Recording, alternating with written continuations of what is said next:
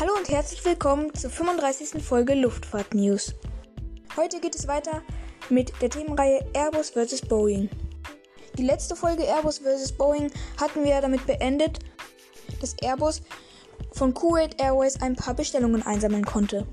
Außerdem arbeitete Airbus an einem Konkurrenzprodukt zur 737. Was aus diesem Flugzeug wird, erfahrt ihr in dieser Folge. Viel Spaß!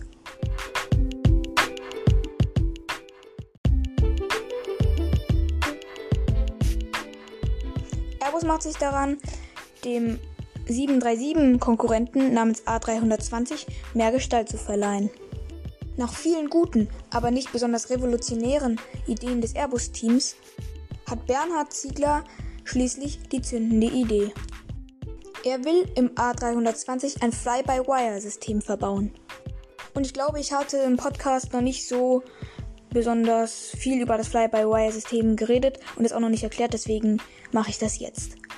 In Anführungszeichen normale Flugzeuge werden, ich weiß jetzt nicht so genau, wie ich das ausdrücken soll, aber direkt vom Piloten gesteuert.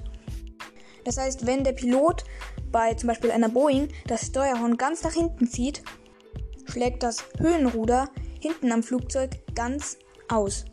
Also der Pilot hat die ganze Kontrolle über das Flugzeug. Das, was der da vorne eingibt, das wird hinten oder beziehungsweise an den Steuerflächen einfach genauso weitergegeben. Auch wenn diese Steuerangaben jetzt vielleicht nicht das Beste für das Flugzeug sind. Oder auch nicht perfekt. Zum Beispiel, wenn das Flugzeug extrem langsam fliegt und der Pilot dann die Nase des Flugzeugs in den Himmel zieht, dann könnte es zu einem Strömungsabriss kommen. Das heißt, das Flugzeug wird immer langsamer und fällt dann letztendlich vom Himmel. Ein Fly-by-Wire-System hingegen, wie es im A320 und auch in allen folgenden Airbus-Modellen verbaut ist, das merkt die Steuereingaben vom Pilot, aber wandelt sie für das Flugzeug perfekt um.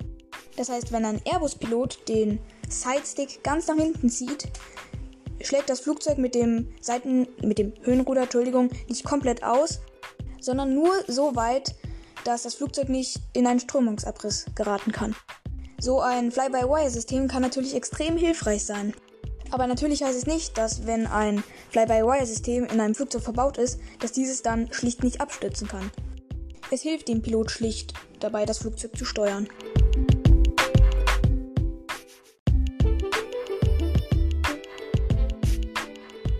Aber da das Fly-by-Wire-System zum Zeitpunkt der, des A320-Projekts noch nicht so ausgereift war, gab es natürlich auch jede Menge Kritik.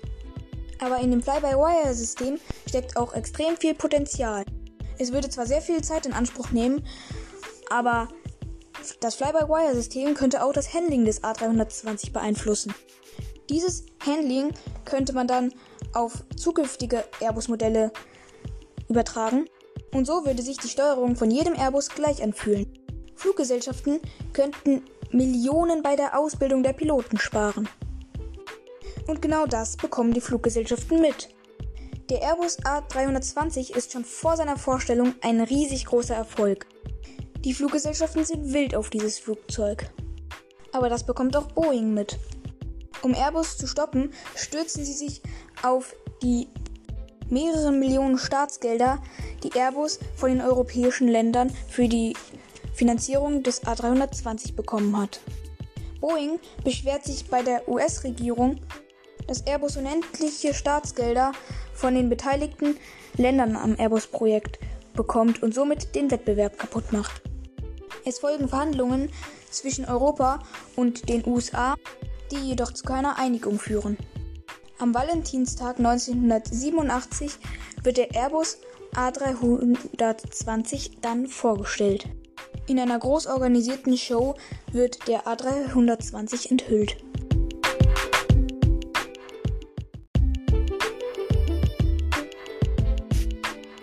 Nach der Enthüllung des A320 schlichtet sich langsam der Streit zwischen Europa und den USA und beide sind bereit, eine Einigung zu finden.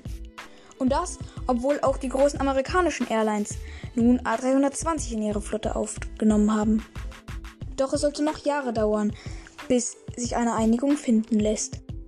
Im Juni 1988 will ein A320-Pilot auf der Harpsine Air Show die Zuschauer und die über 100 Passagiere mit einem waghalsigen Flugmanöver beeindrucken. Dieses geht tödlich schief. Der Pilot und der Co-Pilot überleben es jedoch und nun stellt sich die Frage, war der Airbus schuld oder der Kapitän?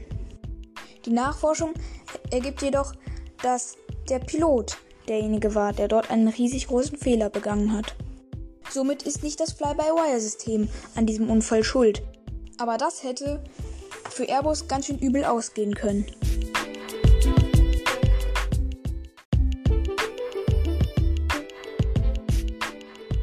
Kaum ist der A320 in der Luft, geht es aber schon weiter. Airbus plant einen gewissen A330, ein Langstreckenjet, der für die Fluggesellschaften gedacht ist, die mit der Größe der 747 nichts anfangen können. Doch auch Boeing hat diese Marktlücke entdeckt. Sie kommen jedoch zuerst mit einer Mischung aus 747 und 767, indem sie zwei 767-Rümpfe übereinander stapeln wollen.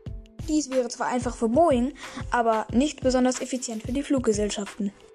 Um vor allem United, aber auch viele andere Fluggesellschaften, die eigentlich vorhatten, den A330 zu kaufen, für sich zu gewinnen, legt Boeing die doppelte 767 lieber auf Eis und beginnt ein neues Flugzeug zu entwickeln. Und dieses Mal landet Boeing einen richtigen Treffer. Denn dieses Mal dürfen auch die Airlines bei der Entwicklung dieses Flugzeuges mitmischen. Wie wir wissen, ist die heutige 777 ein riesiger Erfolg geworden. Aber so weit sind wir noch nicht.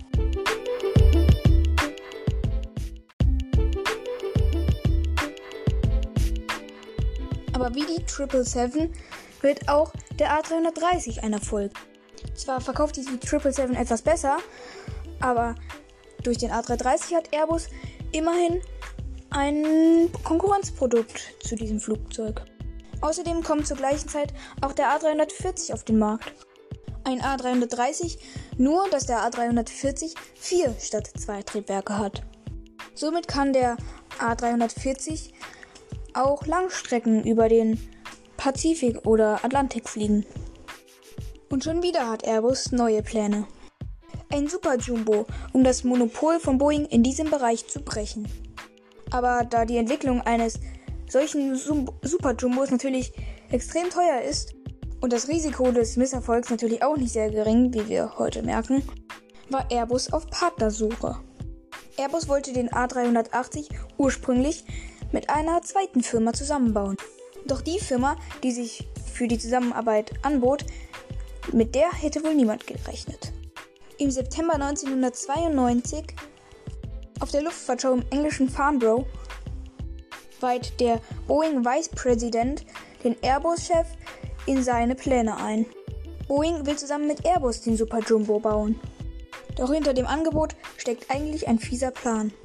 Durch die Manipulation des Chefs vom deutschen Airbus-Teil will Boeing im Airbus-Konsortium Uneinigkeiten säen und das Konsortium so zerreißen.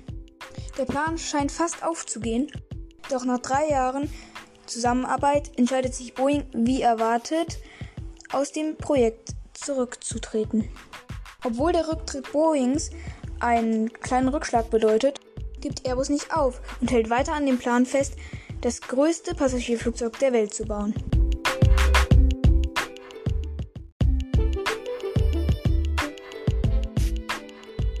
Ja, und das soll es dann auch schon gewesen sein mit der heutigen Folge. Ich hoffe, sie hat euch gefallen.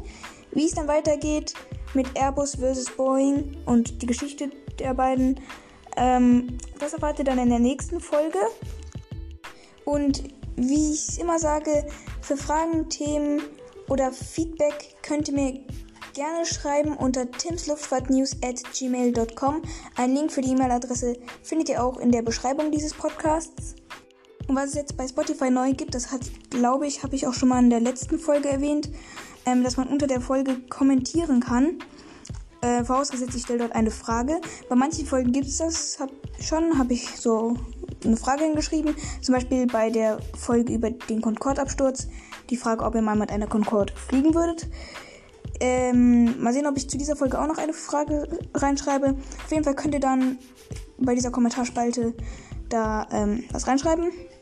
die Frage zum Beispiel beantworten oder einfach einen Kommentar reinschreiben oder eben Fragen, Themen, Feedback, wie auch immer. Ja, und das war's eigentlich schon. Ich würde sagen, bis zur nächsten Folge. Tschüss!